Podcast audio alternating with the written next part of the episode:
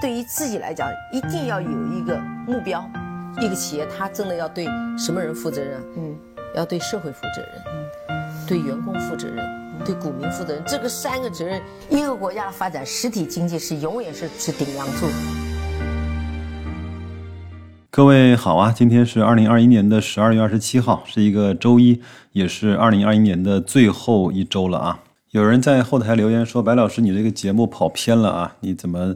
半天也不说说格力呢？格力其实没什么好说的，因为它一直是舆论风口浪尖的焦点。我觉得，如果你那么在意各种新闻的发酵，有可能你很难去安定的去持有一只股票很长时间。另外呢，在很多股价下跌的时候呢，那些新闻、那些所谓的舆论啊，会呃颠覆你对这个公司呃建立的所有的信心，因为很多的。所谓的信心，所谓的能够持股，都是基于价格的。这个是对很多个人投资者来说，这并不是说这不好，而是确实就是一个事实发生的现象。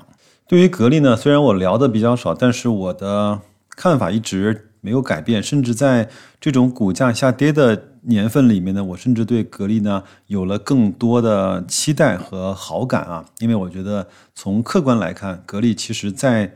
做自己认为对的事情，甚至是觉得他在做时代或者是整个的行业演变所需要他做的事情。这个我可能讲的主观一些，所以呢，我就找来了一篇我认为讲的比较客观的文章，来去在年末的时候再跟大家梳理一下格力电器现在整个的一些情况。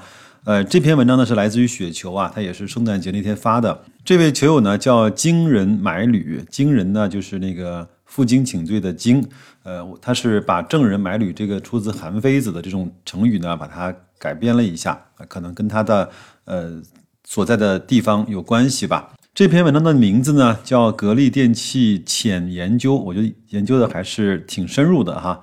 我也期待他有更多的关于这方面的研究能够推给大家，所以各位可以先去上雪球去关注一下这位惊人买履，好吧？它分成了几个部分啊，呃，分别是第一股东回报，第二呢是我国当前空调市场的量价困境，第三呢是国际化，第四呢是多元化，第五呢是线上化，第六管理层的折溢价，第七风险，第八估值。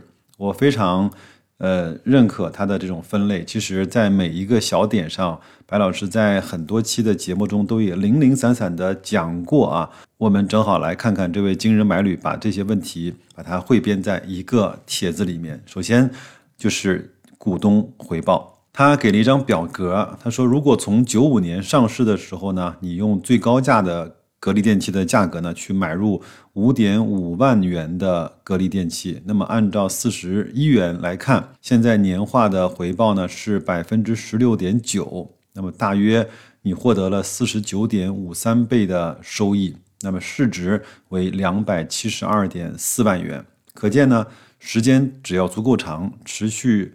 年化百分之十六点九都能够有如此大的收获，这不正是激励我们去做价值投资的动力来源吗？当然，它的表格里面也说过了，就是这个表示格力电器过去还不错，但是。不代表未来还能够如此的好，就像我们不能够一直开着后视镜去开车一样啊。第二个小话题呢，是我国当前空调市场的量价困境。这个呢，其实白老师也专门用一期节目来去做过整个我们中国市场的容量啊、每百货的安装量，包括价格呀，还有那个前三位的这个市场份额占有啊。但是我看到，凡是这种与数据偏多的那个节目呢，就大家收听的热情就会稍微的低一些，可能更加喜欢听描述或者是听所谓的干货吧。我们来看一看啊。先说结论啊，就是五年之内啊不高于百分之三，就是他说在量价年化的增幅这个方面啊，他说五年之内每年不会高于百分之三，因为这方面的统计相对是比较困难的。一般来说，呃，家用空调呢出货量取决于保有量和更新的需求的驱动，保有量呢增长来源主要由来自于百户的保有量的增长，那户数的增长和城镇化率的提升。那更新的需求呢，主要来自于空调的使用寿命的上限。根据日本的经验啊，超过百分之八十五的更新需求来自于使用寿命达到了上限。所以十年一更新来看啊，可以对比空调历年的销量来观察更新需求的变化。就是十年前卖的，在十年后的今年大概率就就要获得更新的需求的。也就是说啊，空调的销售量呢由保有量和更新需求来决定。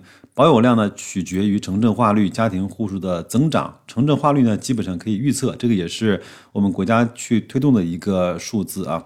那家庭户数增长呢，取决于房地产开发量以及家庭户数裂变导致的单户的发展，更新需求大概率也就是十年一换。这三个指标基本上就把家用空调这个事情给它说清楚了。从现有的情况来看呢，城镇化率呢已经不低了，增速呢不算大了。另外，房价贵呢，导致很难有家庭户数的这种大幅的裂变，房地产开发也受到政策的影响。也就是通过保有量和更新需求的增长呢，都达到了一定的瓶颈。这个呢是定性而言，这个我也不否认，这确实是空调行业面临的几乎一样的市场环境和政策的影响吧。那么定量来说呢，可以来参考的标的就是日本的空调保有量的增长。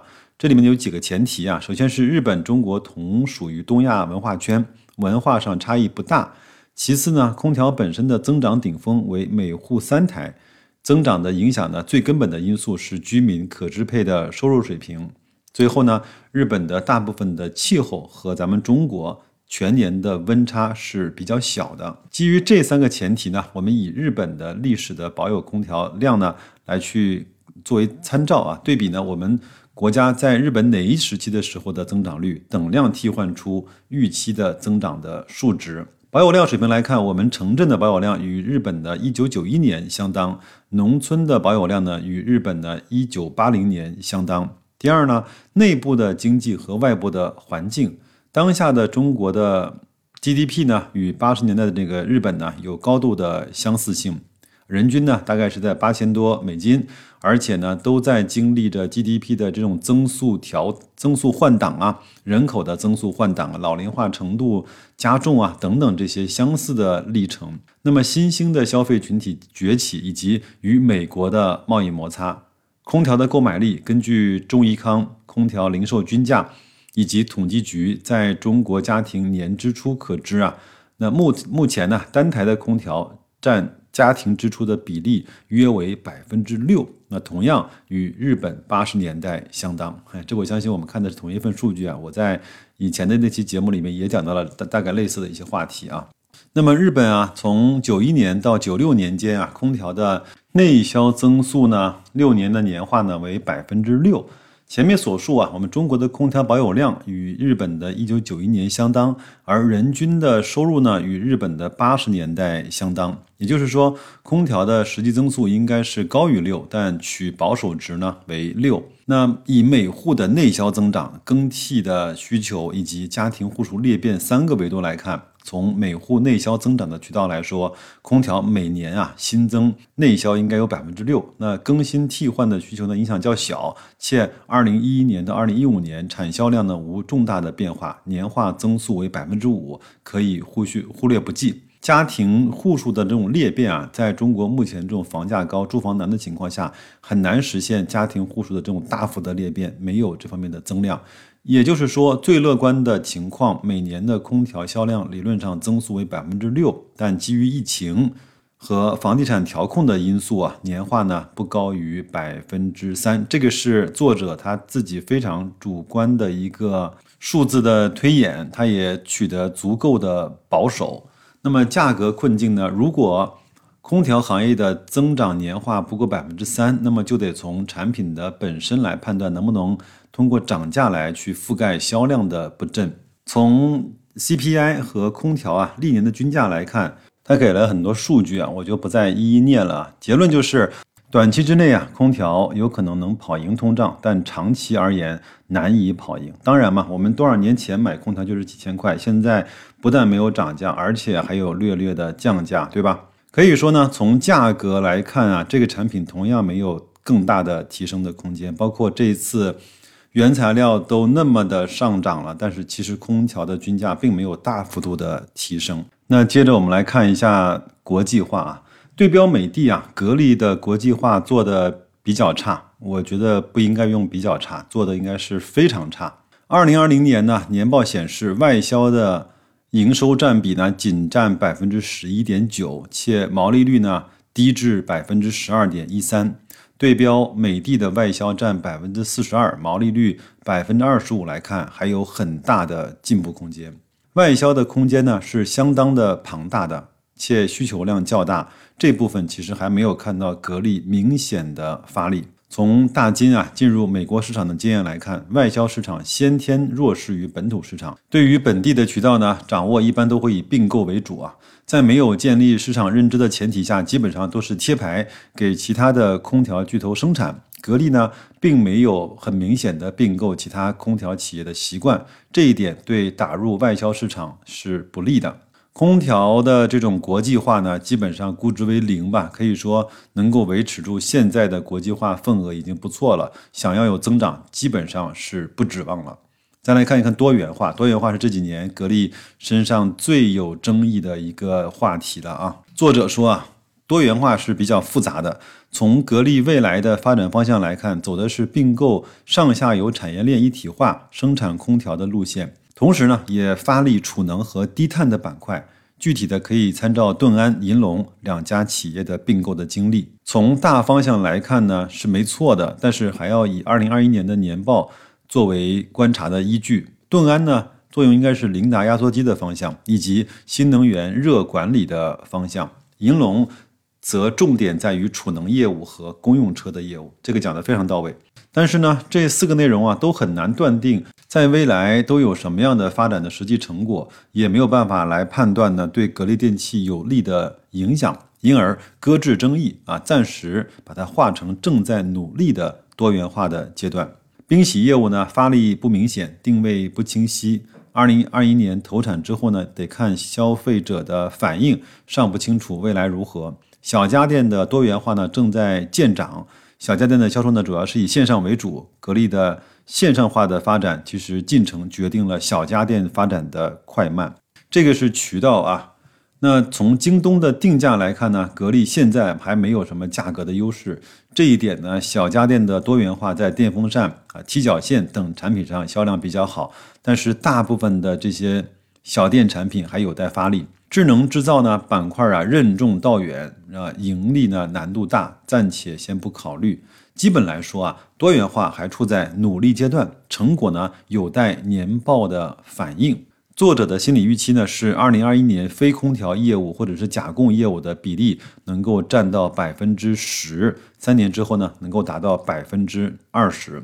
那甲供业务不知道是什么的话，可以等一下。